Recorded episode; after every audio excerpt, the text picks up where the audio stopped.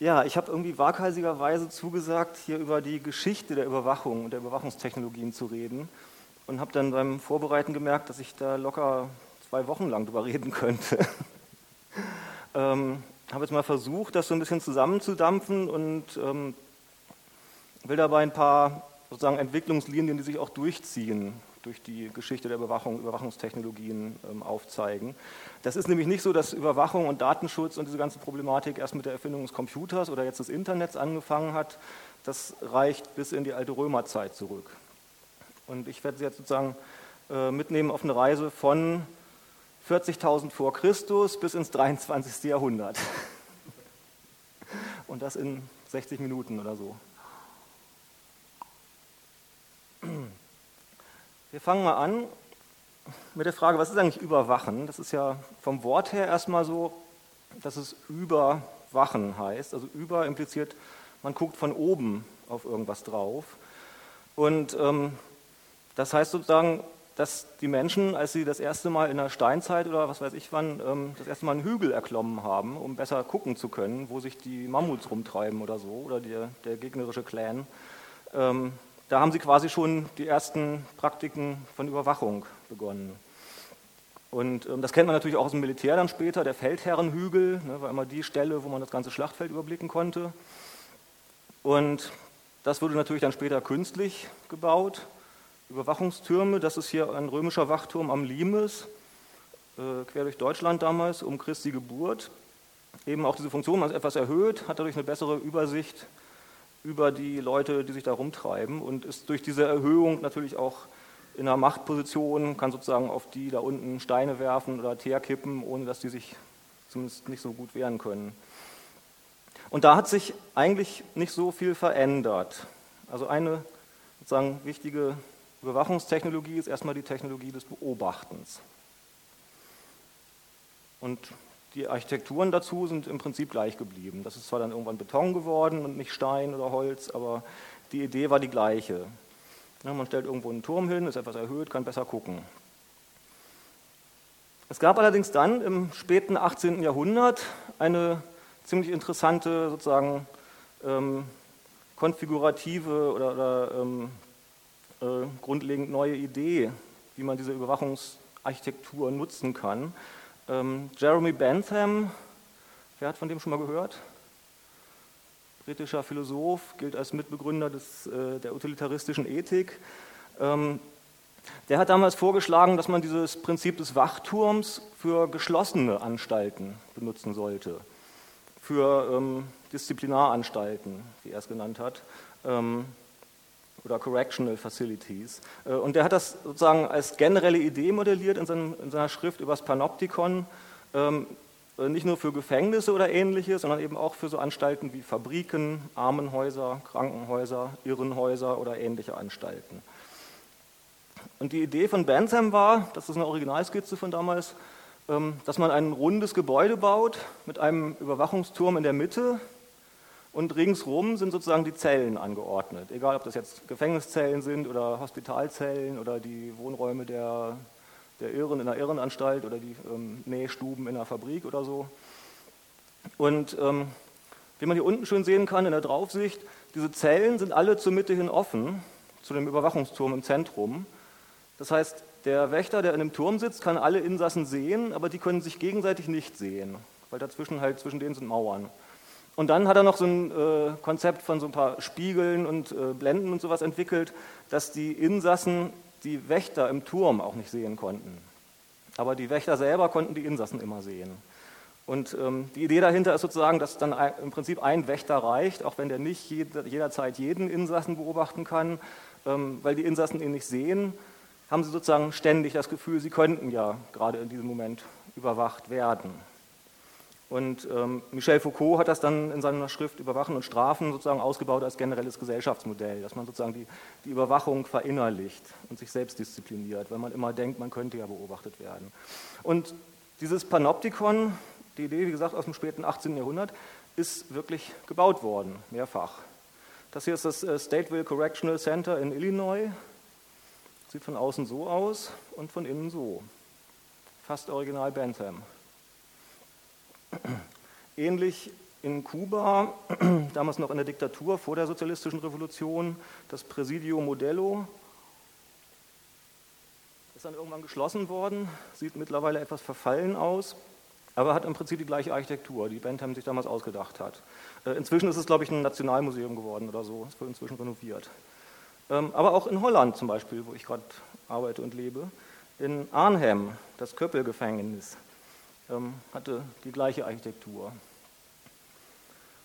Und dann könnte man denken, okay, das war sozusagen damals der Hype in der viktorianischen Zeit. Äh, Bentham war relativ bekannt und ähm, dann haben halt ein paar Leute das gebaut. Irgendwann war es dann vorbei. Dann hat man sozusagen Gefängnisse auch etwas menschlicher gemacht und die Gefangenen auch miteinander ähm, interagieren lassen und ähnliches. Nicht ganz. Das hier ist das El Paso County Criminal Justice Center, fertiggestellt 2003. Das sieht natürlich von innen dann doch ein bisschen anders aus. Eben die Gefangenen können sich da auch treffen, haben Gruppenräume und ähnliches, äh, sind nicht komplett isoliert wie in dem Originalmodell von Bentham, wie im Original Panopticon. Aber die Zellen sozusagen sind immer noch außenrum kreisförmig angeordnet und blicken in diesen Gruppentreffpunkt, Saal in der Mitte. Und dann haben sie, als das Ding fertig war, festgestellt, dass es da kleine Probleme gab, weil eben die Gefangenen dann immer, wenn sie in ihrer Zelle waren, rüber gucken konnten in die anderen Zellen und das schien wohl ein Problem zu werden. Ähm, also sagten dann einige von den Leuten, die da beteiligt waren am Bau, ähm, that's a big deal.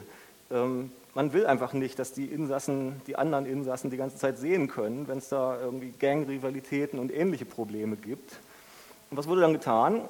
Dann hat man einfach auf die Fenster von den Zellen, die Fenster, die nach innen reingehen, so eine einseitig durchsichtige Folie geklebt was zur Folge hatte, dass die Gefangenen nicht mehr rausgucken konnten, aber die Wächter konnten immer noch reingucken. Man hatte dann plötzlich wieder genau das gleiche Modell wie bei Bentham. Und vor ein paar Jahren ist sogar rausgekommen, ähm, haben israelische Archäologen festgestellt, dass es ein ähnliches Modell sogar schon im alten Rom gab. Die haben in der Nähe des Toten Meeres ähm, einen Steinbruch ausgegraben, einen alten Steinbruch, so einen kleinen. Und ähm, der war so strukturiert, das war auch so, eine, so ein Hügel, wie so Steinbrüche immer aussehen. Unten haben die Sklaven gearbeitet und Steine gehackt und so. Oben war es eine Art ähm, natürlicher Graben, wo die römischen Wächter sich dann aufgehalten haben. Und ähm, da gab es dann so ein paar Schlitze durch. Und das war dann auch so, dass die Sklaven unten die Wächter oben in dem Graben nicht sehen konnten, aber die Wächter konnten immer die Sklaven sehen. Das heißt, die Sklaven hatten dann auch, wie im Modell von Bentham, das Gefühl, sie könnten ja die ganze Zeit beobachtet werden. Ähm, und es gab sogar das zweite Element von Bentham, schon damals bei den Römern. Die hatten ähm, Schlafplätze für die Sklaven unten auf, auf, dem Boden des Steinbruchs und die waren so angeordnet, also war sozusagen Geröll weggeräumt und so, so flache, ähm, flache Mulden quasi. Und dazwischen war aber das Geröll dann aufgeschüttet zwischen den jeweiligen Mulden. Das heißt, ähm, die Häftlinge, also die Sklaven, wenn sie da geschlafen haben, hatten keinen Sichtkontakt zu den anderen Sklaven, weil das Geröll dazwischen lag, aber konnten immer noch die ganze Zeit von den Wächtern gesehen werden. Äh, und der ähm, Archäologe von der Ben-Gurion-Universität, der das ausgegraben hat, Yuval Yukiteli, ähm, der hat gesagt, deswegen hat, äh, weil die Sklaven sozusagen nicht so gut miteinander interagieren konnten, ähm, hat eben dann auch kein Sklavenaufstand stattgefunden. Die konnten sich nicht so gut absprechen. So, wichtiges Element also im Hinterkopf behalten, Überwachung heißt Asymmetrie, ein asymmetrisches Verhältnis. Ähm, einer sieht die anderen, aber die anderen sehen ihn nicht unbedingt. Und wie gesagt, Michel Foucault hat das dann als Gesellschaftsmodell weiterentwickelt zur Theorie der Disziplinargesellschaft, ähm, wo er unter anderem schrieb, derjenige, welcher der Sichtbarkeit unterworfen ist und dies weiß, übernimmt die Zwangsmittel der Macht und spielt sie gegen sich selber aus. Er internalisiert das Machtverhältnis, indem er gleichzeitig beide Rollen spielt. Er wird zum Prinzip seiner eigenen Unterwerfung. Und das Interessante dabei ist, dass das eben impliziert, es ist kein Technikdeterminismus. Ne? Das waren nicht irgendwelche neuen Technologien, die zu diesen Überwachungsformen geführt haben, sondern es war eine im Prinzip alte Technologie, also Architektur, wie gesagt, äh, nichts Besonderes. Große Gebäude konnte man schon vor Bernheim bauen ähm, und auch schon zu Römerzeiten, sondern es war die Idee, dass man diese Architekturtechnologie eben für eine spezifische Konfiguration nutzt und sozusagen Architektur und Disziplinarinstitution verkoppelt. Heutzutage sagen einige Überwachungsforscher oder auch Stadtsoziologen, ähm, dass sozusagen die das immer noch eben als Modell für heutige Gesellschaften gilt und dass moderne Städte sozusagen auch schon als urbane Panoptikons bezeichnet werden. Ähm, zumindest in Großbritannien gibt es einen Trend seit einigen Jahren, dass äh, die urbane Architektur so gestaltet wird, wenn dann neue Häuser gebaut werden in der Innenstadt von London oder so, dass es keine toten Winkel mehr gibt für die Überwachungskameras. Das heißt auch wieder, nicht die Technologie strukturiert die Überwachung, sondern die Überwachungsidee strukturiert die Technologie. In diesem Fall die Struktur, die, die Form von Häusern. So, da könnte man jetzt sagen, okay, ähm, alles klar, es gibt keinen Technikdeterminismus hier in diesem Fall, das ist alles sozusagen gesellschaftlich konstruiert und das Wichtige sind die Überwachungsideen dahinter. Aber auf der anderen Seite gibt es natürlich dann doch immer wieder technische Entwicklungen, die einen Einfluss darauf haben, welche Möglichkeiten und Praktiken von Überwachung genutzt werden können. Und gerade ähm, die Kamera eben aus dem Bild zeigt das sehr deutlich. Dazu eine kleine Geschichte, auch wieder aus dem späten 19. Jahrhundert. Dieser Aufsatz hier, The Right to Privacy, erscheint im Harvard Law Review Dezember 1890, äh, gilt sozusagen bis heute als der juristische Gründungsakt für die Idee von Privatheit, zumindest in der amerikanischen Tradition. Geschrieben haben den zwei angesehene Juristen aus Boston, ähm, der Anwalt Samuel Warren und der spätere Verfassungsrichter Louis Brandeis. Und das ist sehr interessant, wenn man sich mal anguckt, wie die dazu kamen, diesen Artikel zu schreiben. Da steckten nämlich wieder dahinter zwei neue technische Entwicklungen. Das eine war die Kamera. Kurz zuvor hatte die Eastman Dry Plate Company unter dem Produktnamen Kodak die ersten Handkameras mit Rollenfilm auf den Markt gebracht. Das waren so Dinger, so, so groß ungefähr. Ähm, und die hatten eben den Vorteil mit diesem neuen Rollenfilm, dass man ähm, nicht nach jedem Bild mühsam diese Platte auswechseln musste und das Ding noch womöglich aufbauen, auf so einem Stativ und Tuch drüber werfen und so, wie man das von vorher kannte, sondern da war ein Film fest eingebaut, der hatte 100 Bilder und wenn die abgeknipst waren, sozusagen, man konnte wirklich Schnappstöße machen mit dem Ding. Wenn die abgeknipst waren, hat man einfach die ganze Kamera zu Kodak, oder zu, damals hieß es noch Eastman Dry Plate Company, das Produkt hieß Kodak, äh, einfach hingeschickt und kriegte dann ein paar Wochen später die entwickelten Fotos mit einer neuen Kam oder mit der gleichen Kamera mit einem neuen Film drin zurück. Und das führte eben, wie gesagt, dazu, dass plötzlich Schnappschüsse möglich waren. Und das führte im Prinzip zur Erfindung von Paparazzis. Ähm, da ähm, haben nämlich dann die ersten Reporter angefangen, Fotos, äh, unerlaubt Fotos zu schießen auf den Partys der Bostoner High Society, zu der eben auch die beiden Juristen Samuel Warren und Louis Brandeis gehörten. Die zweite Entwicklung war die Entstehung moderner Tageszeitungen. 1812 ähm, war die Schnellpresse erfunden worden, 1845 die Rotationsmaschine und 1884, also sechs Jahre bevor der Artikel erschien, kam die Linotype-Setzmaschine auf den Markt. Und das führte dazu, dass ähm, Ende des 19. Jahrhunderts gerade in Neuengland ähm, Auflagenstärke und Anzahl von Tageszeitungen massiv anstiegen. Und dieses neue Massenmedium sorgte dann eben natürlich für die schnelle und großflächige Verbreitung von Informationen und eben auch von Fotos. Und so kam es dann eben durch die Kamera und die Zeitungen, dass ähm, Fotos von den privaten Feiern der Bostoner High Society, zu der eben auch Brandeis und Warren gehörten, in den Zeitungen von Neuengland erschienen. Und ähm, ja, die beiden und wahrscheinlich auch einige andere Mitglieder der High Society fanden das nicht so toll. Und ähm, Brandeis und Warren haben dann eben als Reaktion diesen Aufsatz geschrieben und damit sozusagen die juristische Fundierung von Privatheit und dem Recht auf Privatsphäre gelegt. In diesem Aufsatz ist auch die ganz berühmte Formel von ähm, Privacy as the right to be let alone. Das heißt, wir können die Liste ein bisschen verlängern. Wir haben Technologien der Überwachung beobachten, aufzeichnen, die Kamera, und verbreiten, die Zeitung. Und ähm, das ist ein interessanter Faktor, weil das Beobachten vorher mit den Wachtürmen oder auch im Gefängnis oder so, ne, bis zum aktuellen Gefängnis da in, in, den USA von 2003, das findet ja wirklich nur lokal statt. Da steht der Wärter an seinem äh, Wachturm und sieht in dem Moment, was in dem Ort passiert. Durch die Kamera wird plötzlich die Beobachtung mobil über Zeit, ne, sie kann gespeichert und später nochmal angesehen werden, und durch die Zeitung wird sie mobil im Raum. Ähm, Google hat übrigens, ich habe mal ein bisschen nach Bildern geguckt die letzten Tage hier für den Vortrag, Google hat irgendwie schon sehr gut verstanden, was sozusagen die Doppelfunktion von Kameras ist. Ich habe nach Videokamera gesucht und dann kamen verwandte Suchvorgänge Überwachungskamera. So, jetzt könnte man sagen, spulen wir vor, bis heute ähm, hat sich eigentlich gar nicht so viel verändert. Ne? Die Kodak Eastman-Kamera ist durch Handykameras ersetzt worden und die Druckerpresse ist jetzt von Flickr und ähnlichen Diensten abgelöst.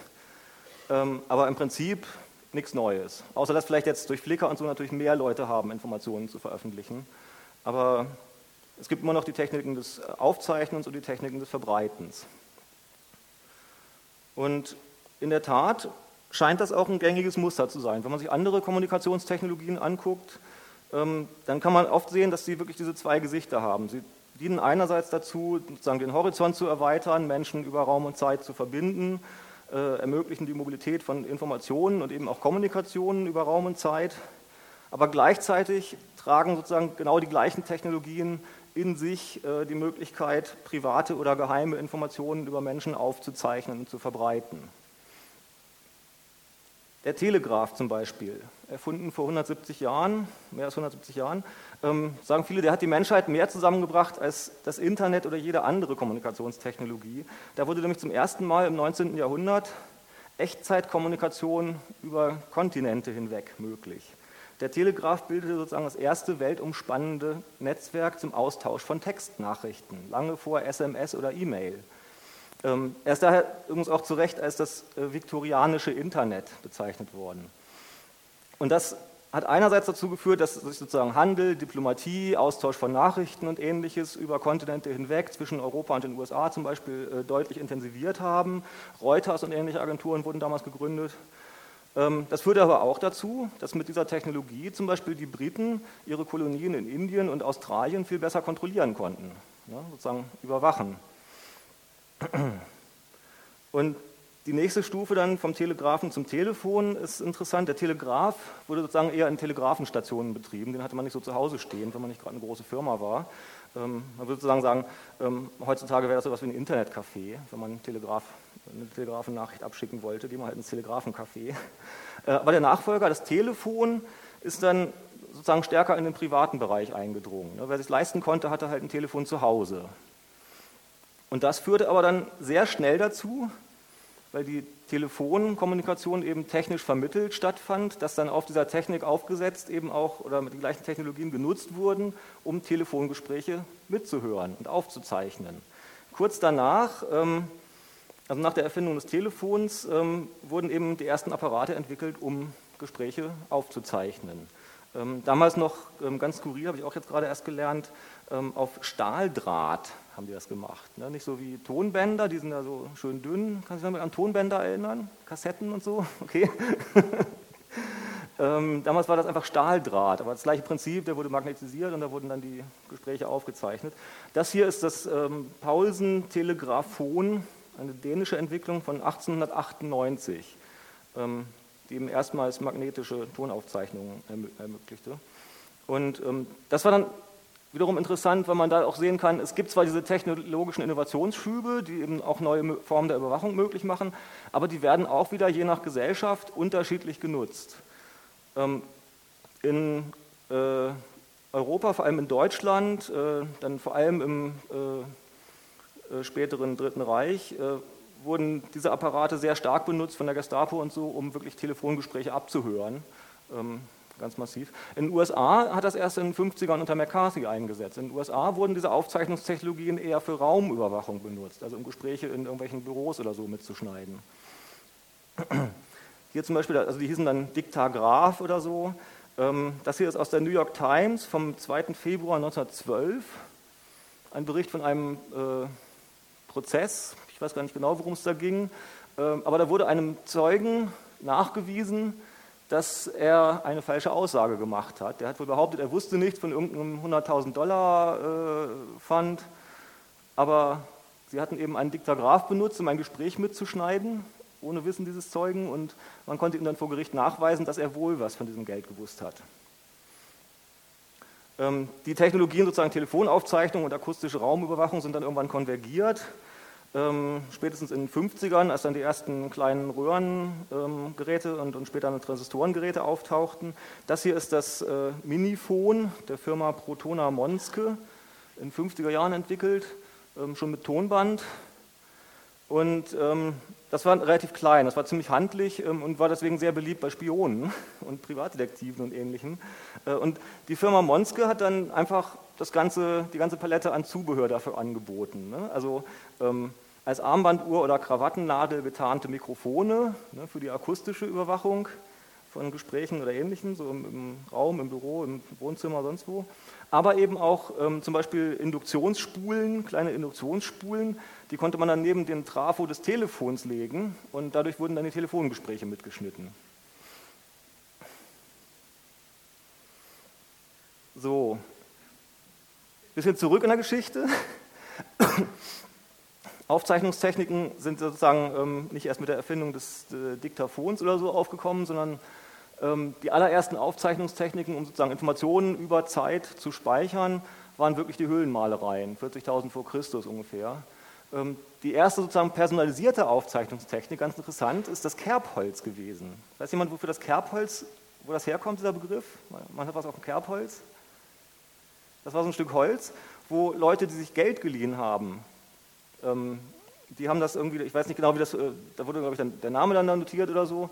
Und ähm, es wurde dann eingeritzt, also Kerben reingemacht in das Holz, wie viele Taler man jetzt dem Menschen schuldete. Ähm, sozusagen, um sich merken zu können, ähm, wie viele Taler oder wie viel Geld man jetzt von dem, von dem Gläubiger wiederbekommt. Ähm, das wurde um 5000 vor Christus schon benutzt. Dann die ersten Schriftaufzeichnungstechniken, Papyrus um 2000 vor Christus entwickelt und um 100 vor Christus zumindest in Europa das Papier. Ich glaube, die Chinesen hatten das schon eher. Ne? Und das Papier ist dann wiederum sehr interessant, weil das viel billiger war als Papyrus und hat deswegen zu neuen Praktiken des Aufzeichnens und auch neuen sozusagen Informationsspeicherinstitutionen geführt.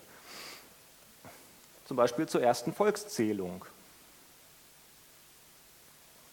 Wer kennt den Text? Ne? Lukas Evangelium Kapitel 2, Vers 1 bis 5, die Weihnachtsgeschichte. Nicht so klar, ne? die Weihnachtsgeschichte fängt mit der ersten Volkszählung der Menschheit an. Und das zieht sich natürlich dann durch. Bevölkerungsregister ähm, wurden dann immer populärer, ähm, eben zu Steuerzwecken und ähnlichem.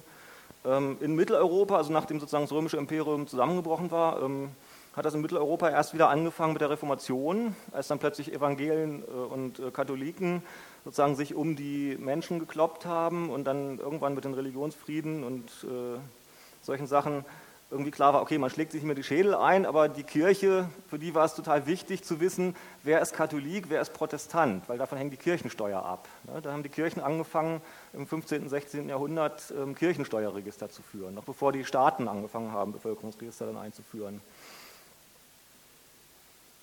Und ja, das zieht sich sozusagen quasi bis heute durch.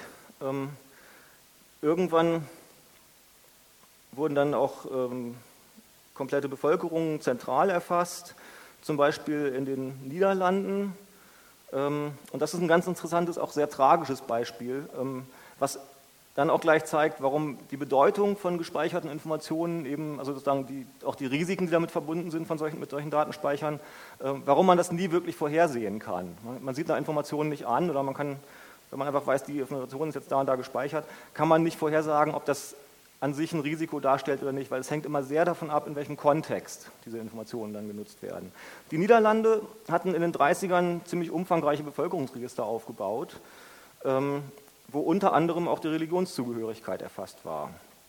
So, und diese erstmal an sich harmlosen Akten für Kirchensteuern oder ähnliche Zwecke wurden dann 1939, nach Beginn des Zweiten Weltkrieges, von den Nazis ähm, sofort sichergestellt. In den ersten drei Tagen nach der Besatzung hat die Gestapo sich die Bevölkerungsregister geschnappt in Holland und anschließend ausgewertet. Wie gesagt, Religionszugehörigkeit war erfasst. Das führte dazu, dass die niederländischen Juden mit 73 Prozent die höchste Todesrate unter allen Juden im besetzten Westeuropa hatten.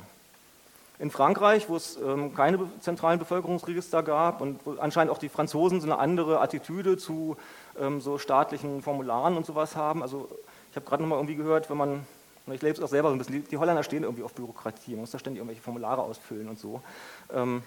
Ähm, und sozusagen, wenn man dem Holländer ein Formular gibt, dann füllt das wahrheitsgemäß aus. Ne? Der Franzose schreibt einfach erstmal Quatsch rein oder schickt es nicht zurück oder so. Ne? Und die hatten eben auch noch kein zentrales Bevölkerungsregister. Deswegen sind in Frankreich nur 25 Prozent der Juden umgekommen. Die anderen waren einfach nicht erfasst, konnten sich verstecken, konnten nicht gefunden werden von der Gestapo und der SS. Ja, und da kommen wir sozusagen auch der moderneren Technologie schon näher. Im Dritten Reich, weil das einfach dann sehr, sehr viele Daten waren, ne, 6 Millionen Juden, das muss man sozusagen auch erstmal logistisch verarbeiten und erfassen. Das ist nicht so einfach. Das, also man redet ja nicht umsonst von industrialisiertem Massenmord in dem Fall. Ähm, die Nazis haben sich dann sehr trickreich eigentlich, ähm, tragischerweise, ähm, relativ neue Informationsverarbeitungstechnologien zunutze gemacht, ähm, nämlich Lochkarten und automatische Maschinen zum Verarbeiten von Lochkarten. Die haben sozusagen auch in Deutschland eine, eine ähm, Volkszählung durchgeführt, da nochmal sämtliche äh, Bürger erfasst und, und äh, natürlich auch Religionszugehörigkeit und so weiter. Ähm, und haben das also auf Lochkarten gespeichert. Und dann diese Lochkartenverarbeitungsmaschinen genutzt, um auszusortieren, wer ist jetzt Jude, wer ist Halbjude und wer kommt in welches Lager und solche Geschichten. Ähm, diese Lochkartenmaschinen wurden von einer deutschen Firma hergestellt, Dehomark, Deutsche Hollerith Maschinengesellschaft, was aber eine Tochter von IBM war seit 1922. Gibt es auch ein sehr interessantes Buch dazu. Ähm, ich habe den Titel jetzt nicht genau im Kopf, ich glaube IBM and the Holocaust oder so heißt das, wo die ganze Geschichte mal aufgearbeitet wurde. Und Hollerith, diese Lochkartenfirma, hat sozusagen genau auch ich weiß nicht, ob das genau in der Zeit war mit den Nazis, aber das ist ein Plakat, was ab und zu mal die Runde macht. Ich weiß nicht, was ich lesen kann mit dem Licht. Ähm, Übersicht, ne, steht da oben schön. Übersicht mit Hollerit-Lochkarten. Und das ist wirklich genau dieses panoptische Prinzip. Ne? Das Auge, was von oben drauf guckt und quasi alles sieht und kontrolliert und sortiert und so. Und von da war es natürlich nicht mehr so ein großer Sprung zum Computer. Der konnte einfach dann ein paar mehr Informationen verarbeiten, mehr damit machen, die auch anders speichern und so. Ähm, aber sozusagen die Grundidee, dass man Informationen automatisiert auch sortieren kann und damit eben Leute sortieren kann, ähm, die basiert sozusagen schon auf Lochkartentechnologie, nicht erst auf dem Computer. So, wieder ein Punkt mehr in der Liste. Wir können jetzt auch Informationen sortieren. Und Sortieren ist ein ganz zentrales Element von moderner Überwachungstechnologie und modernen Überwachungspraktiken. Ähm, Sortieren, könnte man sagen, ist sozusagen auch Sicherheitspolitik. Ähm, kleiner Exkurs. Ähm, was ist Sicherheit eigentlich? Ähm, will ich jetzt vielleicht nicht zu weit ausholen. Mein, mein Hintergrund ist im Bereich Sicherheitspolitik, deswegen ich habe da lange zu gearbeitet, aber ich versuche mich kurz zu fassen. Sicherheit ist sozusagen als politischer Begriff erst entstanden mit Beginn der Neuzeit. Das war sozusagen fürs Mittelalter und die Zeiten davor kein, kein reales sozusagen politisches Problem, dass man Sicherheit aktiv herstellen musste. Da war sozusagen klar, es gibt irgendwie Gott, der hat sowieso unser Schicksal in der Hand ne, und ähm, kontrolliert im Prinzip, was passiert. Da hilft halt sozusagen nur beten, aber ähm, Sicherheitspolitik war da kein Thema. Und mit Beginn der Aufklärung, mit Beginn der Neuzeit und sozusagen mit dem Verschwinden des mittelalterlich-religiösen Heilsversprechens, ähm, als der Mensch eben entdeckte, dass er seine Zukunft selbst gestalten kann, aber damit eben auch selbst gestalten muss, ähm, da kam plötzlich die Idee von Sicherheit als politischer Leitbegriff auf. Ähm, das hieß nämlich, das Verschwinden dieses religiösen Heilsversprechens, das sozusagen äh, es eben kein gottgegebenes Schicksal mehr ist, was einem passiert, was einem auch nächste Woche vielleicht passiert oder nächstes Jahr oder so, sondern eben ein Problem aktiv herzustellender, geplanter Zukunft. Man kann sozusagen sagen, ähm, an die Stelle der religiösen Gewissheit der Erlösung im Jenseits ähm, ist die moderne Idee von Sicherheit in einer diesseitigen, innerweltlichen Zukunft getreten. Und das ist sozusagen genau Sicherheit. Sicherheit ist im Kern Verfügung über die Zukunft. man will Sicherheit heißt, ich will sicher sein, dass ich morgen auch noch am Leben bin, dass ich nächsten Monat auch noch mein Gehalt kriege, dass ich in 30 Jahren meine Rente kriege und ähnliche Geschichten. Dass mich auch in drei Jahren kein Attentat erwischt oder kein Krieg oder ähnliches. Verfügung über die Zukunft. Und das Problem damit ist natürlich, dass die Zukunft naturgemäß unbestimmt ist und damit steht es eigentlich im Dauerkonflikt mit der Idee von Sicherheit. Ähm, und das erklärt eben auch viel, warum Sicherheit, innere Sicherheit auch, wir haben ja seit ein paar Jahren diese Diskussion über Stasi 2.0, die ganzen Überwachungsvorhaben und ähnliches, ähm, warum das einfach nie aufhört. Weil es immer irgendwo noch ein paar Sicherheitsrisiken gibt und man immer noch irgendwo Ideen haben kann, wie man sich dagegen absichern könnte. Und das Interessante ist jetzt aber, wie man genau Sicherheit sozusagen definiert. Ähm, da kann man ganz allgemein sagen, Sicherheit, äh, Sicherheitspolitik ist erstmal die, Bedrohung, äh, die, die Definition der Bedrohung oder der Unsicherheit. Und da sieht man, ah, okay, wenn man sich mal die, die Definitionen von Unsicherheit die letzten paar Jahre anguckt, seit Ende der 80er ungefähr, ähm, da gibt es einen ziemlich wichtigen Paradigmenwechsel in der inneren wie in der äußeren Sicherheit. Das sieht man in der NATO-Strategie, genau wie in Doktrinen zur, zum Polizeirecht und Ähnlichem, zur inneren Sicherheit. Ähm, früher war Sicherheit eher sozusagen, also staatliche Sicherheit zumindest, ähm, Abwehr von konkreten Bedrohungen. Ne? Normales äh, Gefahrenabwehrrecht in der Polizei oder damals im Kalten Krieg die Abwehr eines konkreten, existierenden, zumindest potenziellen Angreifers des Warschauer Paktes ne? oder aus deren Sicht eben der NATO. Und das hat sich aber ziemlich verschoben und heute ist sowohl in der NATO-Strategie als auch in ganzen Doktrinen innerer Sicherheit eher von Risikobekämpfung die Rede. Risikogesellschaft, hat Ulrich Becker in den 80ern schon geschrieben. Das findet man auch in diesen sicherheitspolitischen Diskursen. Und Risiken kann man aber nicht einfach sozusagen abwehren oder so, sondern Risiken müssen präventiv bekämpft werden, damit sie nicht zum Schadensfall werden. Das heißt, man ist in so einer Präventionslogik. Und das findet man eben, wie gesagt, auch im Bereich innerer Sicherheit. Äh, Vorbeugehaft gibt es in Deutschland seit 1989 im Polizeirecht. Man kann in Vorbeugehaft genommen werden, teilweise bis zu zwei Wochen, glaube ich, in Bayern oder so, ähm, wenn, wenn vermutet wird, dass man eventuell einen schweren Landfriedensbruch oder ähnliches begehen könnte. Das heißt, aus Repression wird Prävention. Und Prävention erfordert eine ziemlich ähm, heftige Prognosefähigkeit. Ne? Also wenn ich ähm, sagen will, wer eventuell ein Gefährder sein könnte oder werden könnte, dann muss ich irgendwie in die Zukunft gucken. Also ich sag mal, jeder FDP-Wähler ist ein potenzieller Steuerhinterzieher, jeder Radsportler ist ein potenzieller Doper, jeder Informatiker ist ein potenzieller Hacker. Ähm, ich muss sozusagen wissen, welche Leute sind jetzt ähm, eher die wahrscheinlichen Gefährder.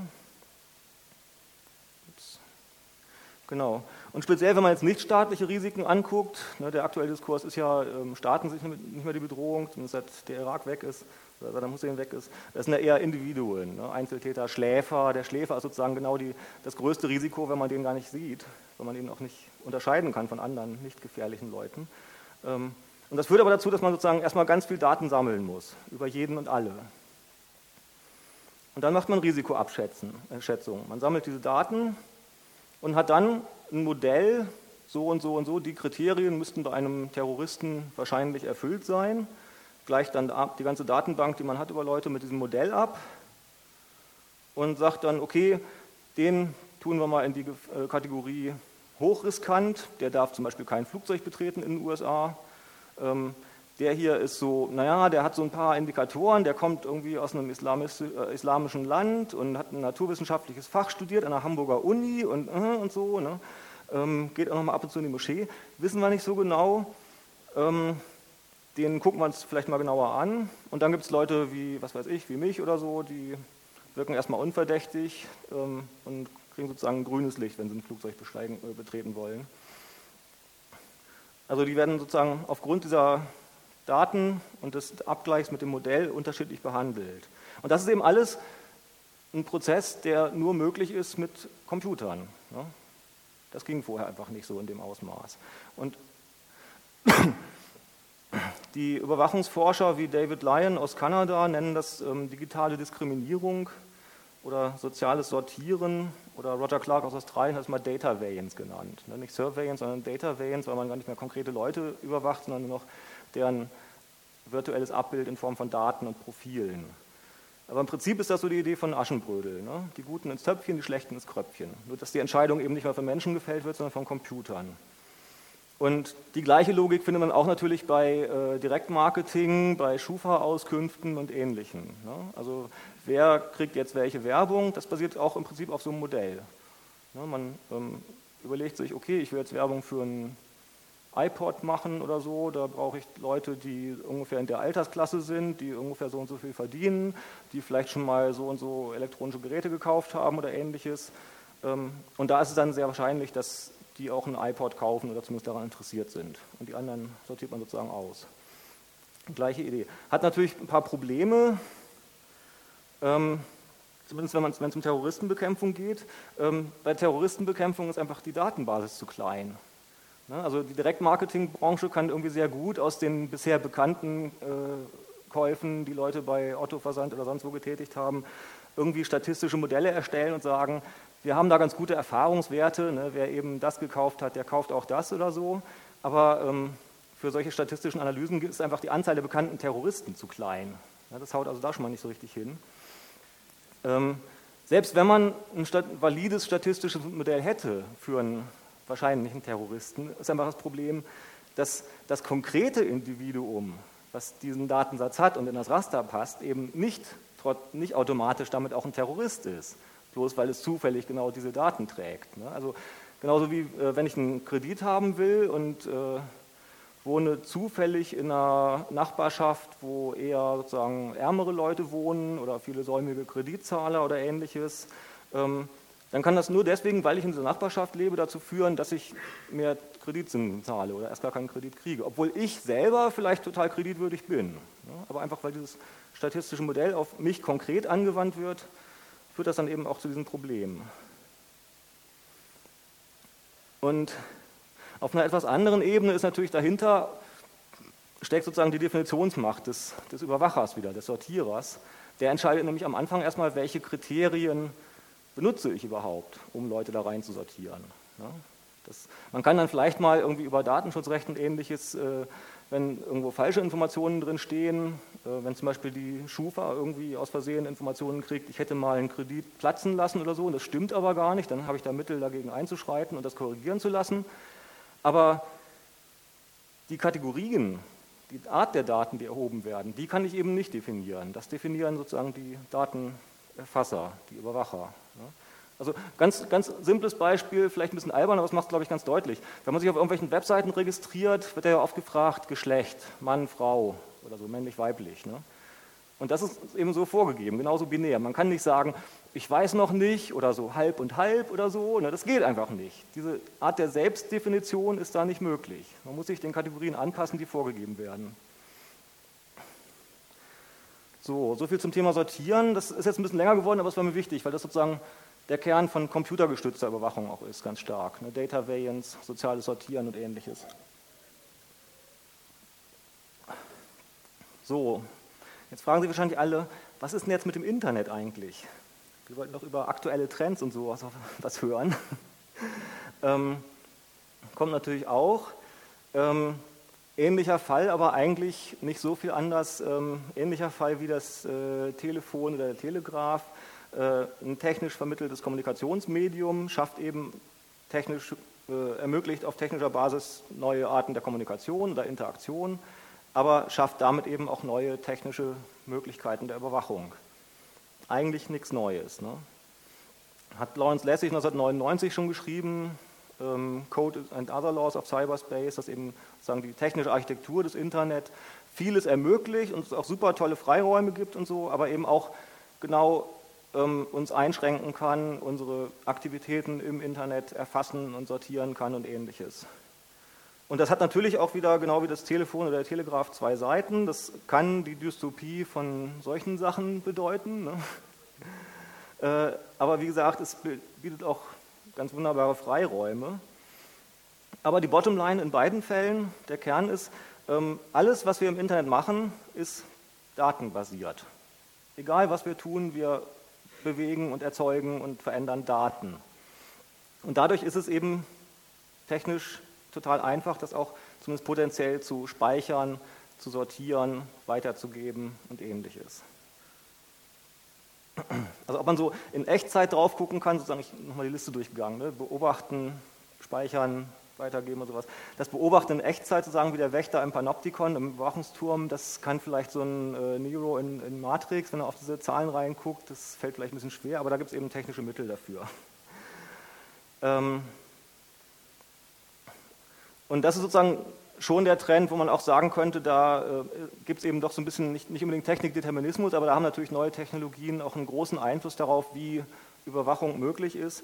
Äh, die Überwachungstechnologien werden immer mehr technisch strukturiert oder sind sozusagen auch technisch ermöglicht, aber gleichzeitig werden auch die Aktivitäten, die überwacht werden, auch stärker durch Technik vermittelt. Es ne? ist eben was anderes, ob man eine Kamera an die Straße hängt und ganz normale Leute aus Fleisch und Blut beobachtet und filmt und äh, vielleicht aufzeichnet, die da vorbeilaufen, oder ob man Daten, ähm, Aktivitäten von Menschen in technischen Umgebungen wie im Internet überwacht. Und Internet so ein, das Internet ist eben so ein Fall, wo das eben zusammenfällt. Ne? Die, ähm, die, die Umgebung, die uns die Handlungen ermöglicht, erlaubt eben genauso auch die technisch gestützte Überwachung.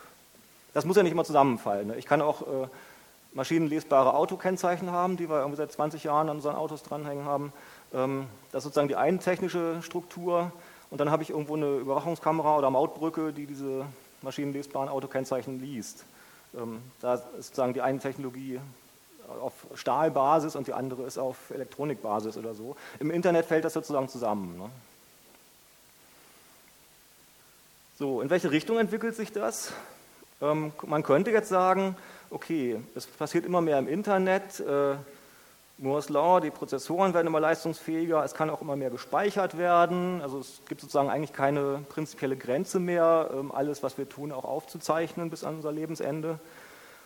Äh, immer mehr Leute sind auch online, äh, man sieht, dass die Zahl der Telefonüberwachungen seit Jahren ansteigt. Ähm, man könnte also sagen, okay, wir sehen hier einen Trend, äh, wir bewegen uns auf eine durch Technik und Computer gestützte und, und ermöglichte Überwachungsgesellschaft zu. Ähm, das wäre ein bisschen zu einfach und auch ein bisschen zu schade. Äh, es gibt natürlich auch gegenläufige Trends. Die Anzahl der Datenschutzgesetze nimmt seit Jahren zu, weltweit. Sogar China arbeitet im Moment an einem Datenschutzgesetz. Ähm, es gibt seit ein paar Jahren ja zunehmende auch politische Proteste. Das sind die Teilnehmerzahlen der Freiheit statt Angst Demonstrationen in Deutschland der letzten paar Jahre. Ähm, also so einfach ist es nicht und man könnte sozusagen auf der Basis eher sagen, da tut sich so eine Dialektik auf. Ne? Das ist sozusagen, es gibt Leute, die sagen, in der Informationsgesellschaft ähm, ist die Frage von Datenschutz und Überwachung einer der zentralen gesellschaftlichen politischen Großkonflikte. Oder äh, Bruce Schneier, so ein Sicherheits- und Datenschutzguru aus den USA, hat mal gesagt, ähm, die Frage von Datenschutz und elektronischer Privatheit ist sozusagen die Frage des Umweltschutzes im Informationszeitalter, ganz fundamental. Und ein großer Teil des Streits geht eben genau darum, wie die Techniken strukturiert werden. Also die Techniken sozusagen, die ermöglichen, was wir tun im Internet oder woanders und auch die Techniken der Überwachung.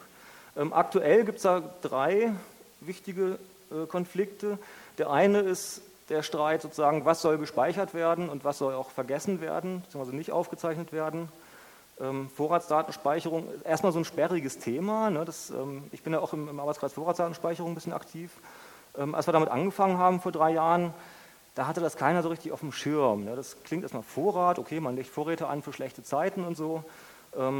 Bis die Leute verstanden haben, warum das wirklich ein Paradigmenwechsel ist. Es hat eine Weile gedauert, aber trotzdem ist es, glaube ich, nicht zufällig, dass genau an dem Punkt und nicht am Thema RFIDs oder Kameras oder so sich diese große Datenschutzbewegung entwickelt hat. Weil da geht es wirklich um einen Paradigmenwechsel. Soll alles, was wir tun, ohne dass wir konkret verdächtig sind, ohne dass gegen uns irgendwas vorliegt, ähm, soll alles für alle erstmal gespeichert werden, weil es einfach geht und weil man es vielleicht irgendwann gebrauchen könnte.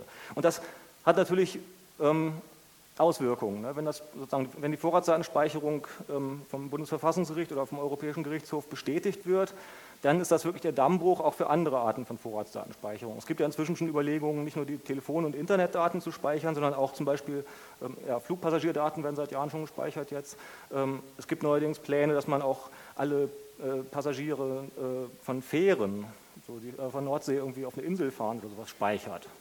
Man weiß ja nie, ob man das nochmal irgendwann brauchen kann. Es geht halt. Ne? Das ist sozusagen die, die, Frage. Soll man einfach, weil es geht, alles speichern auf äh, Vorrat ohne Verdacht oder ist es eben auch wichtig, dass man Daten wieder vergisst? Viktor Meyer-Schönberger, ein Jurist aus Harvard, hat da mal einen sehr interessanten Aufsatz geschrieben, auch ein paar Vorträge gehalten, der war letztes Jahr in Deutschland auch. Ähm, der hat für ein Verfallsdatum für personenbezogene Daten plädiert. Ja, dass man an, jedes Datum, was erhoben wird über einen, dass da so eine Art Metadatum drankommt, wann diese Informationen wieder gelöscht werden sollen. Nicht doof. Also ne, diese Frage sozusagen speichern oder vergessen ist, glaube ich, einer der Zentralkonflikte im Moment.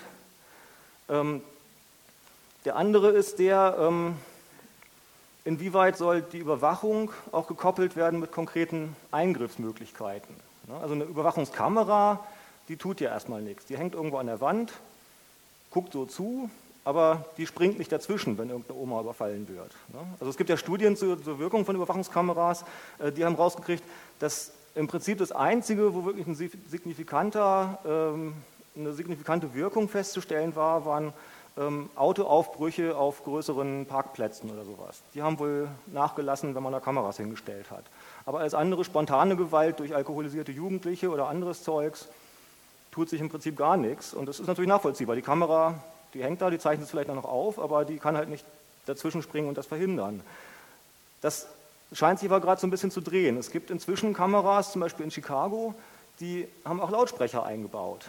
Ja, da kann dann der Kameraoperateur wenn er irgendwas sieht, einfach auf so eine Mikrofontaste drücken und losquäken. So, du, heb das Papier wieder auf oder spuck dein Kaugummi nicht auf die Straße. Oder, also für sowas wird das dann benutzt. Aber da, da, hat man sozusagen den ersten Schritt zum Eingreifen schon. Ne? Da kann man natürlich immer noch sagen, ich halte mir die Ohren zu, ich ignoriere es einfach, ich äh, spuck trotzdem mein Kaugummi aus. Ähm, aber in anderen Bereichen ähm, ist diese, diese Kopplung von, von sozusagen Sensorik und Einwirkung noch krasser. Ne? Die äh, US-Militärs, äh, äh, Luftwaffe, benutzen seit Jahren unbemannte Flugkörper zur ähm, Überwachung, Bodenüberwachung. Ähm, diese Predator, Drohnen und ähnliches, äh, hochauflösende Kameras und Nachtsichtgeräte und sowas, die wurden dann losgeschickt, damit man nicht immer irgendwie ein Überwachungsflugzeug und Piloten riskieren muss. Ähm, und vor ein paar Jahren haben sie angefangen, die Dinger mit Panzerabwehrraketen auszustatten.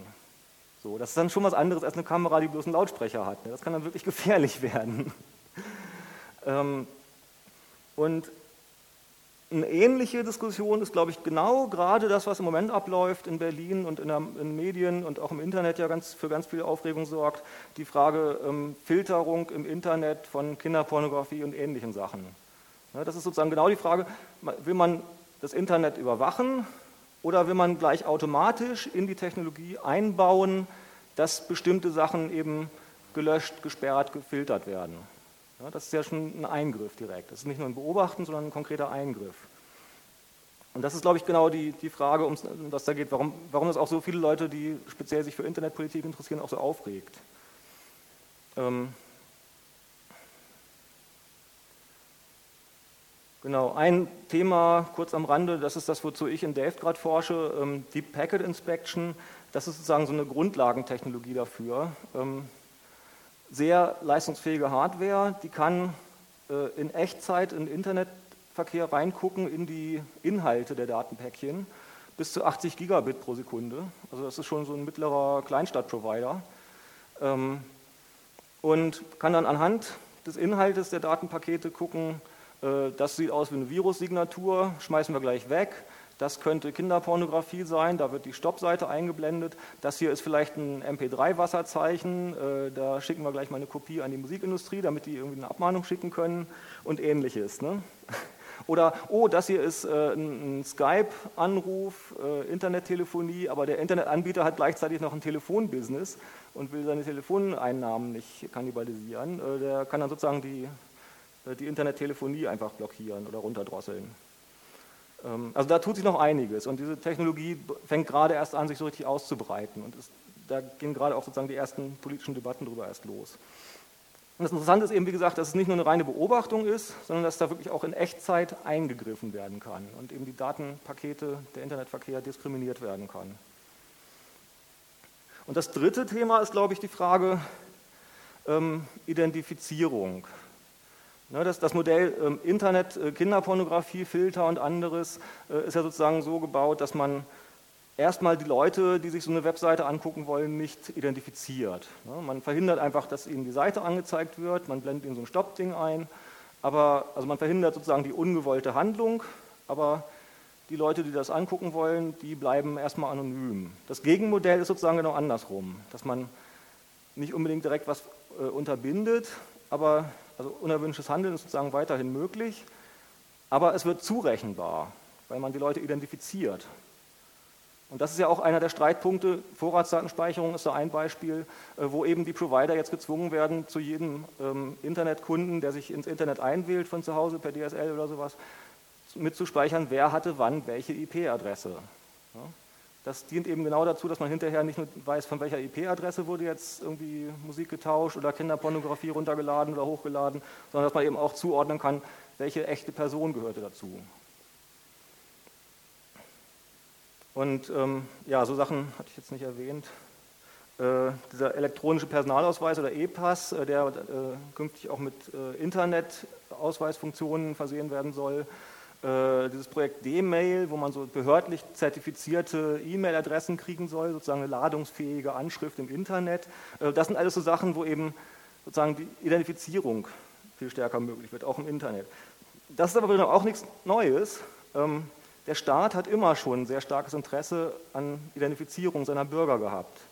Ähm, die ersten Gesetze zu sozusagen Identität und Identifizierung und Ausweisgeschichten und sowas äh, kommen auch so aus dem 15. und 16. Jahrhundert.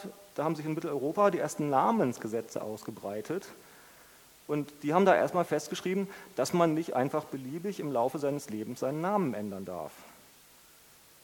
Ja, nur das macht ja möglich, wenn man sozusagen immer den gleichen Namen hat.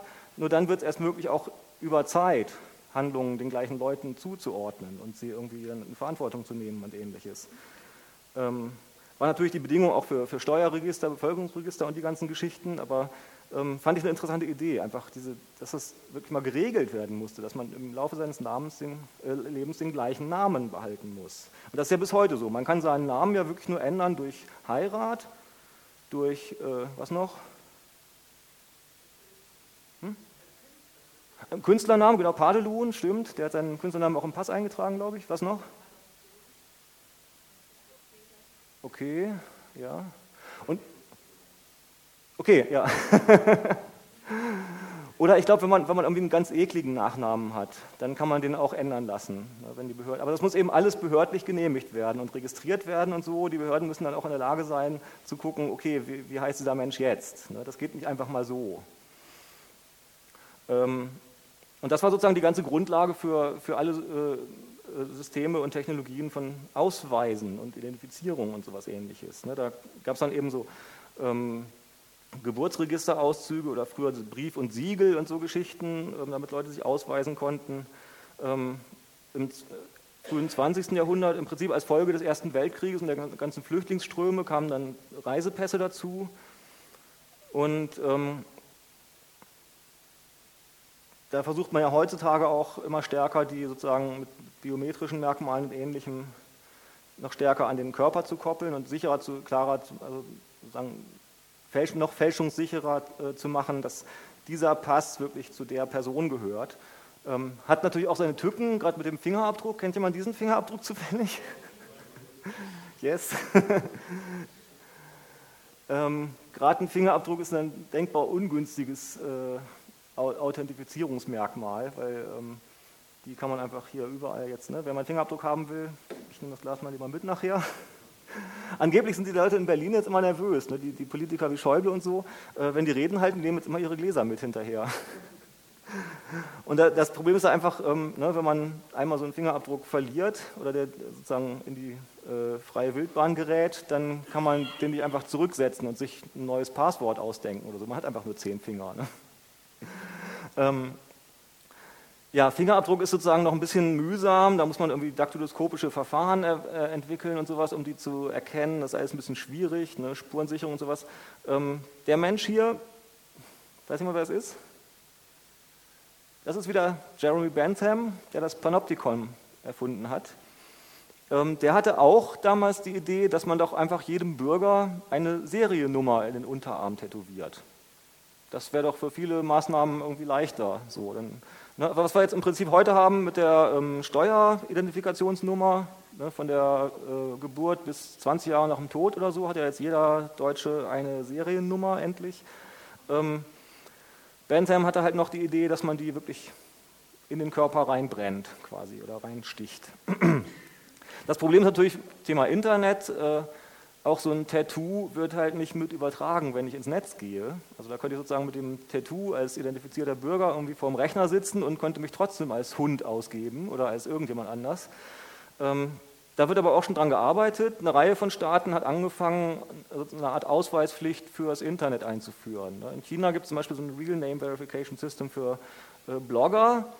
Das dient natürlich der, der ähm, Meinungskontrolle und so weiter, aber auch für Online-Games witzigerweise auch aus einer Art Fürsorge denken, genau wie Bentham das damals hatte, ähm, weil einfach in China offenbar eine Reihe von Leuten ähm, so lange Online-Spiele gespielt haben, bis sie tot umgefallen sind vor Erschöpfung. Davor wollen wir sie jetzt schützen, irgendwie mit dieser Ausweispflicht.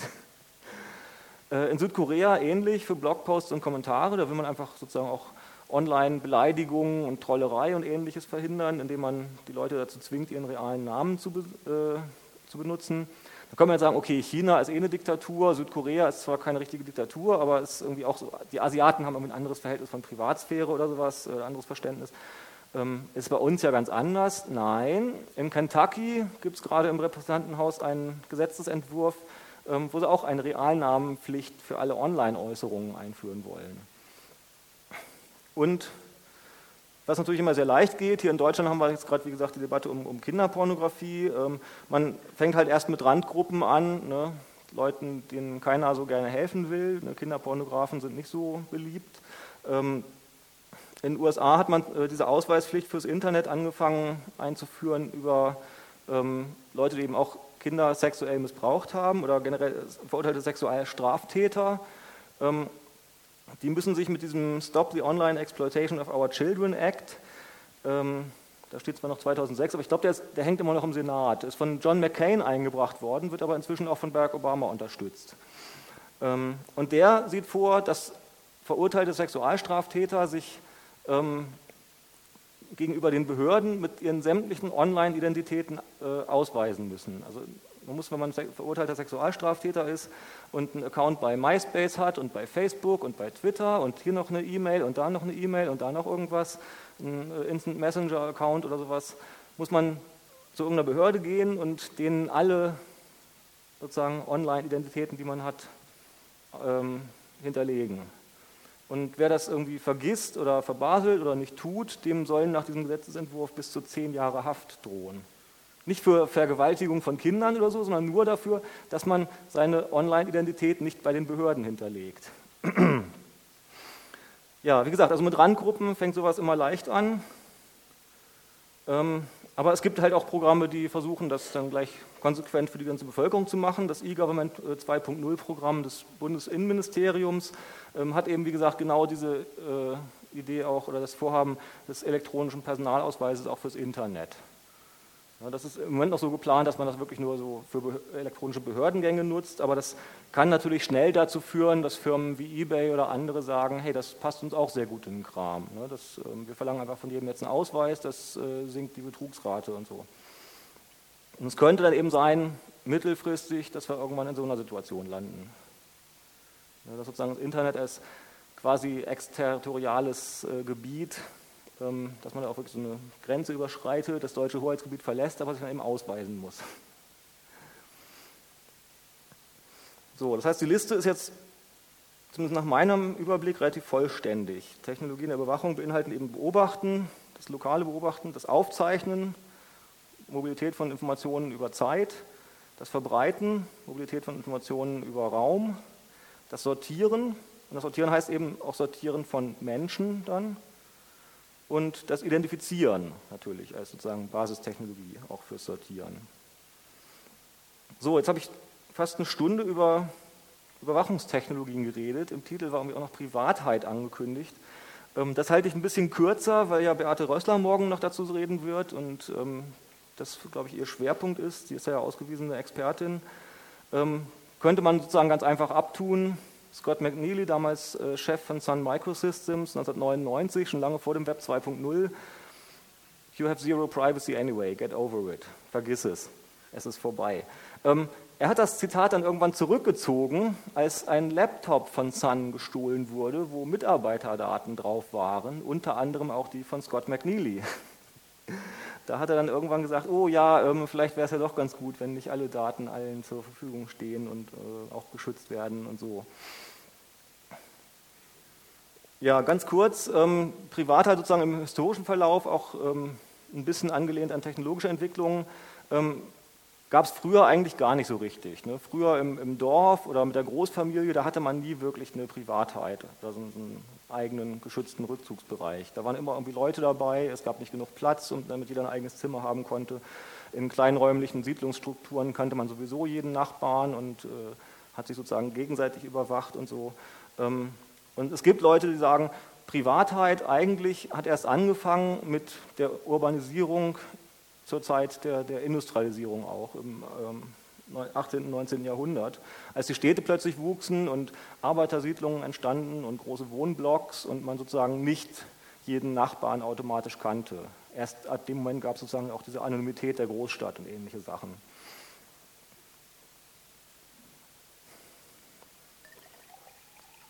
Und dann eben mit Aufkommen der modernen Datenverarbeitung mit Computern äh, ist eben in den 60er Jahren die Idee von Datenschutz entstanden, dass man sozusagen nicht nur ähm, räumlich Leute ähm, davor schützen muss, überwacht zu werden, sondern dass man auch ihre Daten schützen muss, ihre virtuellen oder digitalen Repräsentationen. Ähm, das erste Datenschutzgesetz der Welt übrigens kommt aus Hessen, 1971 oder 72 glaube ich.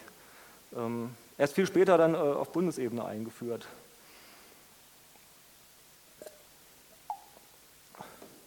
Und das Bundesverfassungsgericht hat dann 1983 in dem äh, wegweisenden Urteil zum, zur Volkszählung äh, auch nochmal festgeschrieben, dass das Recht auf informationelle Selbstbestimmung den Rang eines Grundrechtes hat. Also leitet sich direkt ab aus der Menschenwürde und der ähm, per, freien Persönlichkeitsentfaltung oder so.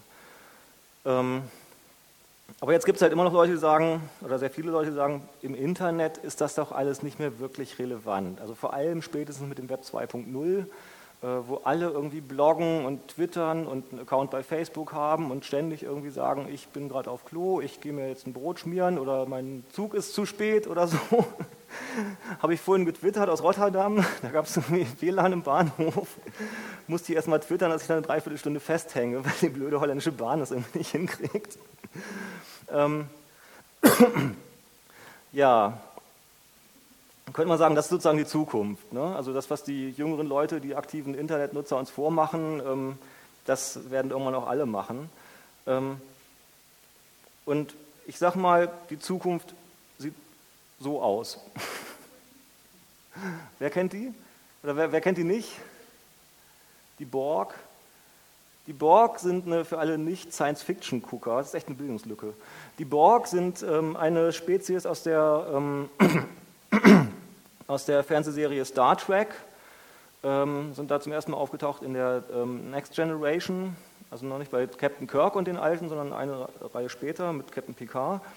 Ähm, und die zeichnen sich durch zwei Sachen aus, die sozusagen, finde ich, heute auch ähm, ist natürlich jetzt etwas zugespitzt, ist klar, ne? aber die heute sozusagen auch äh, die wir ziemlich gut beobachten können.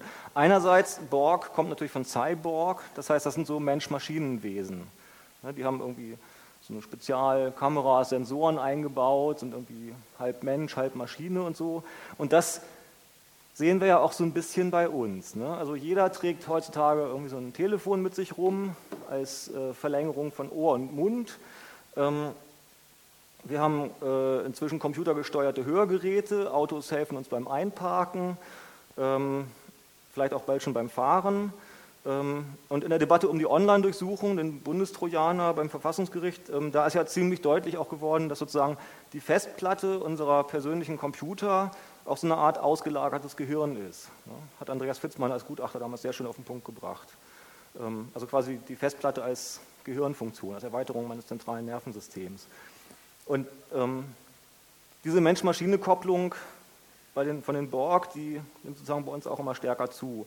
Natürlich werden wir nicht so hässlich aussehen wie die Borg, vor allem weil die Technologien immer kleiner werden. Ähm, Steve Mann ist das hier, der ist inzwischen, glaube ich, Professor in Kanada, ähm, gilt als der erste menschliche Cyborg.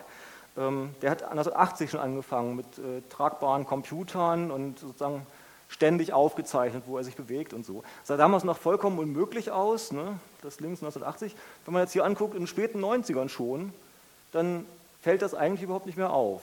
Dass seine Brille hier zwischen den beiden Brillengläsern noch so eine Minikamera eingebaut hat und er da am Gürtel ein kleines Ding trägt, was das alles mitschneidet, sieht man gar nicht mehr. Also eigentlich schon eleganter als bei den Borg. Ne? Ähm, der zweite Aspekt, warum ich sage, dass wir so ähnlich werden wie die Borg, ist, ähm, dass eben diese Mensch-Maschine-Kopplung auch vernetzt ist. Ne, die Maschinen sind ja alle vernetzt heutzutage oder zumindest netzwerkfähig. Ne, jedes Handy kann heutzutage ins Internet, alle können mit allen reden über Bluetooth und so. Ähm, ne, Computer sind generell keine Standalone-Systeme mehr, sondern als Teil von Netzwerken ausgelegt. Und das heißt eben auf sozialer Ebene auch, dass wir ständig mit anderen Leuten oder den Maschinen von anderen Leuten in Kontakt treten können. Und das macht eben genau auch die Borg aus als Gesellschaftsmodell. In Star Trek, Raumschiff Enterprise, ist eben jede Borg-Drohne ständig in Kontakt mit dem ganzen anderen Borg-Kollektiv, mit allen anderen Borg-Drohnen, hört deren Gedanken, ähm, weiß, was sie tun, wo sie sind und so weiter. Ganz interessanter Fall übrigens. Ein Kollege von mir an der FU Berlin damals, der hat dazu ein bisschen geforscht, so Borg als, oder Science, Star Trek und Science Fiction als sozusagen auch Modelle von außenpolitischen Diskursen und Ähnlichem. Der hat mal gesagt, die Borg sind die einzig bekannte Zivilisation, die sowohl totalitär als auch nicht hierarchisch ist. Aber das nur als Randbemerkung. Ähm, der entscheidende Punkt, wie gesagt, die Borg sind immer mit allen anderen Borg vernetzt. Und äh, ja, wie gesagt, das ist eigentlich haben wir heute auch schon. Ne? Bei Jugendlichen die ständige Kopräsenz der äh, Clique per SMS. Äh, soll ja inzwischen Teenager geben, die irgendwie SMS-Rechnungen von mehreren tausend Euro im Monat auflaufen lassen, wenn die Eltern das nicht begrenzen. Ähm, Leute, die stärker im Internet unterwegs sind, dann eben heutzutage mit Twitter oder eben Facebook-Status-Updates und anderen Sachen. Das heißt, man weiß irgendwie ständig, wo man ist und was die anderen tun und so. Ähm, und das ja quasi auch öffentlich. Ne? Also bei den meisten Leuten, die twittern zum Beispiel, ist der, der, Account auch öffentlich geschaltet. Man kann den zwar auf privat schalten und kontrollieren, wer da zuguckt, aber die meisten haben es öffentlich.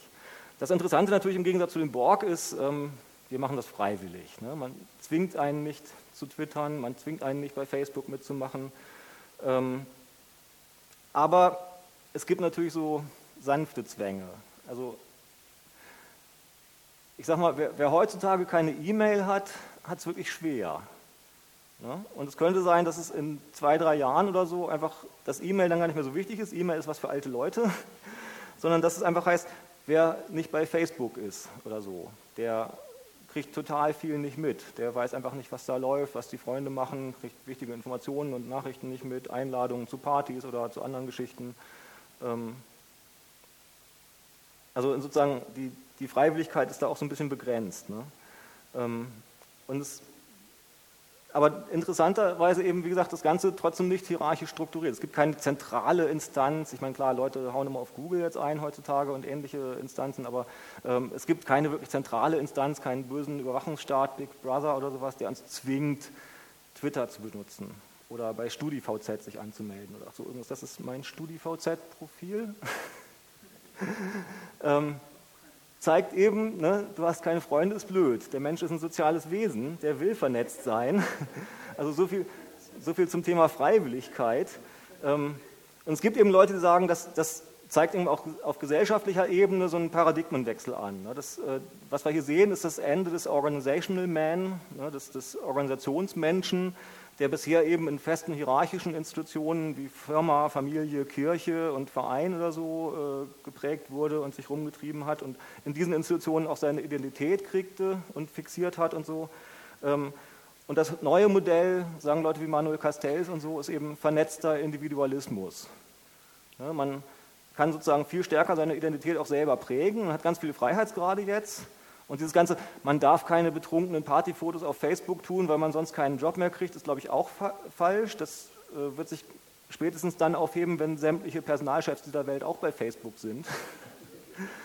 Und ähm, ich habe von einigen Leuten schon gehört, auch Leute, auch Personaler, die sagen, ey, wer noch nie betrunken auf einer Party war, der hat kein Leben. Solche Leute will ich in meiner Firma nicht haben. Ne? Also sozusagen, es gibt da viele Freiheitsgrade Aber ganz wichtig ist eben vernetzter Individualismus. Ne? Man muss eben ganz stark dafür sorgen, dass man sich in Beziehung zu anderen positioniert und seine Netzwerke pflegt und so weiter. Ne? Kein, kein sozusagen harter Zwang durch einen Big Brother oder gesetzliche Geschichten oder sowas, aber so ein, so ein Trend zu dieser Vernetzung. Und das hat halt manchmal etwas irritierende ähm, Effekte. Ich habe gestern eine Mail gekriegt, da stand das hier drin. Dieter Wiefelsbütz, wer ihn nicht kennt, ist der innenpolitische Sprecher der SPD-Fraktion im Bundestag. So, ähm, ich bin relativ bekannter Datenschützer und äh, habe auch oft äh, gebloggt oder andere Sachen äh, geäußert, wo ich überhaupt nicht mit Dieter Wiefelsbütz übereinstimmte. Plötzlich folgt er mir bei Twitter. Das hat mich schon ziemlich verstört. Ne? Also Twitter war bisher so, die Leute, die mir da gefolgt sind, das sind, weiß nicht, an die 100 oder so inzwischen, ähm, nicht so super viel, aber die meisten kenne ich irgendwie oder folgt denen dann auch und weiß, was die so twittern. Das ist so das gleiche Milieu. Das sind irgendwie so meine Netzpolitik-Freunde, ein paar private Bekannte, äh, ein paar Journalisten, mit denen ich ab und zu zu tun habe und so. Aber irgendwie, man kennt sich so, man duzt sich, alles im grünen Bereich. Ne? Da fühlt man sich quasi zu Hause und kann auch mal twittern, dass man gerade betrunken auf einer Party ist. Also mache ich nicht, aber könnte man. Wäre nicht so ein Problem in dem Kontext. Ne? Jetzt folgt mir plötzlich Dieter Wiefelsbütz. Ne? Was mache ich da? Ich habe jetzt echt überlegt, lege ich mir einen privaten und einen quasi professionellen Twitter-Account zu. Ne? Also mache ich einen, der öffentlich ist, der auch gegoogelt werden kann, wo jeder mir folgen kann, auch Herr Wiefelsbütz, wo ich sozusagen nur als Datenschützer und Uniforscher und sowas twittere. Und dann noch einen privaten, den ich sperre, wo Leute nur draufkommen oder mir folgen können, wenn ich es zulasse, wo ich wirklich kontrollieren kann, dass nur meine Freunde oder Leute, denen ich vertraue, das auch lesen können. Ähm, so, also da sieht man, auch im Web 2.0 ähm, ist irgendwie diese Unterscheidung zwischen privat und öffentlich dann doch noch ein bisschen wichtig. Auch wenn viele Leute sagen, das ist mit Web 2.0 im Prinzip vorbei und alles ist öffentlich. Ähm, ich würde aber jetzt hier behaupten, dass diese Unterscheidung doch nicht so ganz viel Sinn macht. Wenn man sich mal anguckt, bisher wurde das immer so verstanden, zumindest aus Datenschützersicht. Ne, was privat war, war gut, was öffentlich war, war eher schlecht oder irgendwie so ein bisschen anrüchig zumindest. Ne, wenn man irgendwie die Äußerungen von, von, Datenschutzbeauftragten Peter Schaar und Ähnlichem irgendwie dazu liest, die, die, geben alle viel zu viel über sich preis im Netz und denken nicht genug drüber. Ne? Peter Schaar ist jetzt seit ein paar Tagen auch bei Facebook, aber hat ein Profilfoto mit Sonnenbrille. Wir sind jetzt Freunde bei Facebook. Ähm, so, aber ich glaube, Web 2.0 spätestens hat uns klar gemacht, dass es eben nicht so einfach ist, dass eben Privatheit auch mal schlecht sein kann. Ne? Wie gesagt, du hast keine Freunde, ist eher blöd kann eben auch Einsamkeit bedeuten. Und öffentlich kann einerseits schlecht sein, wenn man am Pranger steht oder so, kann aber auch gut sein. Ne? Aufmerksamkeit, ne? die Aufmerksamkeitsökonomie. Aufmerksamkeit als das knappe Gut der Informationsgesellschaft oder so. Ähm, also insofern ist mir so ganz klar, was ist hier jetzt gut und was ist schlecht. Ähm, was heißt eigentlich, was ist der Wert des Privaten? Also ich bleibe extra bis, bis äh, Samstag hier, damit ich morgen Beate Rössler mal fragen kann, was die dazu hält, was sie dazu denkt. Ähm, und generell ist aber diese Unterscheidung zwischen privat und öffentlich nochmal so ein bisschen schwierig. Ne? Zurück zu Louis Brandeis und Samuel Warren in Boston 1890, ne, The Right to Privacy. Ähm, wie gesagt, Paparazzi, Fotos von den Partys der Bostoner High Society. Ähm, auch die Partys der Bostoner Oberschicht im späten 19. Jahrhundert waren natürlich nicht komplett privat. Das war natürlich, ein, jede Party da war ein gesellschaftliches Ereignis. Und die wollten, dass man hinterher darüber redet, was für ein grandioses Fest das doch war und so. Die wollten nur nicht, dass der gemeine Pöbel das auch mitkriegt. Die wollten, dass es in bestimmten Kreisen bleibt und da weiter erzählt wird. So, ist das jetzt öffentlich oder privat oder teilöffentlich oder wie nennt man das? Ähm, aber man sieht, dass es wichtig war, also auch schon den, den Warrens und Brandises damals, dass bestimmte Informationen über bestimmte Leute in bestimmten Ereignissen oder so innerhalb von einem bestimmten Kontext bleiben und diesen Kontext eben nicht verlassen. Und das hat Georg Simmel, einer der Mitbegründer der deutschen Soziologie, schon vor 100 Jahren geschrieben in seinen Studien zur gesellschaftlichen Funktion des Geheimnisses. Ähm, das Geheimnis ist sozusagen gesellschaftlich nur dann relevant, wenn es geteilt wird. Und genau dadurch, dass ich mich entscheide, mit wem teile ich welches Geheimnis, ähm, dadurch ermögliche ich eben gesellschaftliche Differenzierung. Also ganz, ganz einfach, ähm, mein Chef weiß irgendwie teilweise Geheimnisse, wo ich irgendwie, also was heißt Geheimnis, der weiß Sachen über mich, die andere Leute nicht wissen, ne? wo ich gerade mit meiner Doktorarbeit hadere oder wann ich mal mit einer Deadline verschludert habe und solche Geschichten. Ähm, meine Freundin weiß ganz andere Sachen, die mein Chef nicht weiß und die auch andere Leute nicht wissen. Ähm, mein Bankberater weiß vielleicht noch andere Sachen, die auch meine Freundin nicht weiß. Ne? Also, könnte zumindest sein. Jetzt mal so als Beispiel. Ne? ähm, aber genau diese Differenzierung macht es uns eben möglich, in verschiedenen Kontexten verschiedene gesellschaftliche Rollen einzunehmen. Ne, eben mal als Forscher, mal als äh, Lover oder Partner, mal als Bankkunde, mal als äh, Datenschutzaktivist, mal als Musikliebhaber oder sonst was. Ne, gesellschaftliche Differenzierung, verschiedene Rollen. Und da gibt es jetzt Leute, die sagen, anhand, äh, anstatt an dieser alten Unterscheidung, dieser binären Unterscheidung zwischen privat und öffentlich festzuhalten, sollte man eher sagen, ähm, wir unterscheiden zwischen verschiedenen Kontexten und den Rollen, die Leute in verschiedenen Kontexten spielen. Und in jedem spezifischen Kontext gibt es eben spezifische Normen und Regeln darüber, was dort mit Informationen gemacht wird. Also in Bremen gibt es zum Beispiel, ähm, ich habe lange in Bremen gelebt, da gibt es eine Kneipe, das ist so die Absturzkneipe, wenn alles andere zumacht, treffen sich Leute da und feiern, bis es heller hell wird. Ähm, da ist eine ganz starke Regel, was in der Kneipe passiert, verlässt diese Kneipe nicht. Ähm, so, andere Normen über Informationen äh, gibt es eben dann in anderen Kontexten wieder anders, aber nicht nach privat und öffentlich unterscheiden, sondern je nach Kontext. Wie wird da jeweils mit Informationen umgegangen? Und das würde dann entsprechend so aussehen. Ne? Man hat nicht privat und öffentlich, sondern man hat Kontext 1, Kontext 2 und 3 und 4 und ganz viele und dann eben jeweils ein paar Normen, wie dort mit Informationen umgegangen werden soll. Das Modell stammt von Helen Nissenbaum von der New York University, die hat das eben genauso genannt vor ein paar Jahren mal, Privacy as Contextual Integrity. Ähm, ein Prof bei uns in Delft an der Uni, in meinem Fachbereich sogar, ähm, hat im Prinzip ein ähnliches Modell, die haben das mal zusammen ausgeheckt auf einer Konferenz vor ein paar Jahren.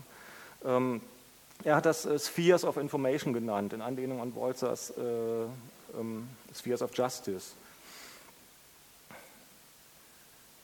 So, okay, ich versuche mal zum Ende zu kommen.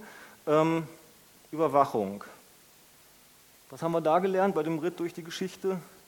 Ähm, Überwachung ist immer eine asymmetrische Geschichte, hat immer ein, ein, Machtverhältnis mit drin. Es gibt einen, der beobachtet und einen, der beobachtet wird. Ähm, die Mittel der Überwachung sind mitgeprägt durch technische Entwicklungen ne? und auch die Objekte, also die Menschen in dem Fall, ähm, werden auch sozusagen immer stärker durch Technik geprägt und dadurch auch ähm, verändern sich die Formen, wie sie überwacht werden können. Wie gesagt, wenn, ein maschinenlesbares Nummernschild am Auto hat, kann einfach anders überwacht werden als Autofahrer, als jemand, der noch ein altes hat oder gar keins. Ähm, und ganz zentral mit Computern und großen Datenbanken und Ähnlichem kann man eben Daten über Menschen jetzt sortieren. Und die Guten ins Töpfchen, die Schlechten ins Kröpfchen, mit allen Problemen, die damit verbunden sind, ne, dass man einfach manchmal auch äh, Leute für potenziell Terroristen hält, die gar keine sind und anderes. Ähm, die konkrete Gestaltung dieser technischen Strukturen, sowohl des Überwachens als auch des, der Überwachten, die konkrete Gestaltung ist immer umkämpft. Ne, wie gesagt, Vorratsdatenspeicherung, jetzt 70.000 Leute auf der Demo gewesen im Oktober in Berlin. Ähm, andere Sachen sind auch umstritten. Ähm, aber wenn man sich mal genau anguckt, da gibt es auch zig Beispiele aus der Geschichte von amerikanischen Sklavenpässen und ähnlichem. Äh, es fängt oft mit Randgruppen an. Die ersten, die ersten Gesetze in, in England im späten 19. Jahrhundert, ähm, oder 18. Jahrhundert glaube ich schon, äh, zur Gesundheitsüberwachung, wo die Ärzte plötzlich äh, die Erlaubnis gekriegt haben per Gesetz, äh, Frauen auf der Straße sozusagen anzuhalten und zu untersuchen, ob sie Geschlechtskrankheiten haben, ne, so Hygienegesetze, ähm, die haben sich natürlich gegen Prostituierte gerichtet, nicht gegen normale Frauen. Ne. Gut, da ist vielleicht auch bei Prostituierten die Gefahr etwas höher, dass sie Geschlechtskrankheiten haben oder damals hatten, aber das war sozusagen so ein Ding, die, die hatten keine Lobby, die konnten sich schlecht wehren, mit denen hat man halt angefangen. Und das sieht man eben bei ganz vielen anderen Beispielen auch. Ne? Hartz-IV-Empfänger, die ihre Konten offenlegen müssen und ähnliches. Äh, mal gucken, wann es den normalen Bürger trifft. Das Geld ist ja irgendwie inzwischen überall knapp. ähm, das zum Thema Überwachung. Privatheit, ne, speziell in der Informationsgesellschaft, ist vor allem die Einhaltung von Informationsnormen. Ähm, und da gibt es dann eben technische Möglichkeiten, sich zu wehren. Die habe ich jetzt nicht angesprochen, aber das läuft ja hier jetzt die nächsten Tage tagsüber, diese Workshops und so, eine Verschlüsselung und anderes Zeug. Ähm, aber eben auch institutionellen und juristischen Schutz. Ähm, wie gesagt, Karlsruhe lässt grüßen. Aber das Verständnis von Privatheit und Öffentlichkeit verändert sich eben auch mit der technischen Entwicklung. Und wie gesagt, ich bin da ein bisschen skeptisch, ob diese Unterscheidung in der Form wirklich noch sinnvoll ist. insgesamt, und damit will ich schließen, glaube ich, gibt es in der ganzen Debatte, wie gesagt, es wird gerade so ein gesellschaftlicher Großkonflikt, äh, in der gesamten Debatte gibt es oft so festgefahrene Fronten. Die einen sagen, wer gegen äh, die neuen, was weiß ich, gegen die Vorratsdatenspeicherung ist oder so, der hat doch was zu verbergen. Ne, die anderen, also sozusagen jeder Datenschützer ist erst ein, ist ein potenzieller Terrorist oder Terroristenschützer, Täterschutz, ne, Datenschutz ist Täterschutz, sagen die einen. Die anderen, zu denen zähle ich mich eher, sagen oft oder tendenziell oft, zu jedem kleinen ähm, äh, Mittel von Datenauswertung oder Datenspeicherung, das ist jetzt der endgültige Schritt in den Überwachungsstaat. Ähm, also relativ festgefahrene Gräben. Ähm, und auch in der ganzen Debatte so ähm, um, um, Datenschutz, Datenschutzgesetze, wenn man mit den offiziellen Datenschutzbeauftragten redet, hat sich auch seit den 70er, 80er Jahren, seit die ersten Gesetze da eingeführt wurden, nicht so viel verändert. Da kann man vielleicht, gerade jetzt mit Web 2.0 und Internet, wo sich eben, wie gesagt, so viel auch tut und ganz viele Entwicklungen auch noch so ein bisschen unklar sind, in welche Richtung es geht, auch oft unklar ist, ob das eine gute oder schlechte Entwicklung ist, man einfach eher neugierig sein muss. Da muss man, glaube ich, ein bisschen kreativer rangehen, auch manchmal. Ähm, und dann nur ein kleines Zitat. Äh, in den USA gibt es eine Identity äh, Working Group, das ist so ein loser Zusammenschluss von Leuten, die zu digitaler Identität arbeiten. Und die haben mal den Vorschlag gemacht letztes Jahr, oder vorletztes Jahr schon, ähm, wir haben so Szenarien durchgespielt, wie, könnte, wie könnten bestimmte Identifizierungstechnologien in ein paar Jahren aussehen.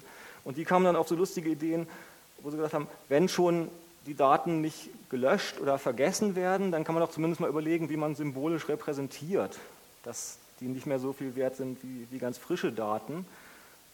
Und kam dann zum Beispiel auf so eine Idee. Altersflecken und Risse und Vergilbung bei MySpace. Also das sozusagen als Schluss äh, der Appell, da auch ein bisschen kreativer ranzugehen.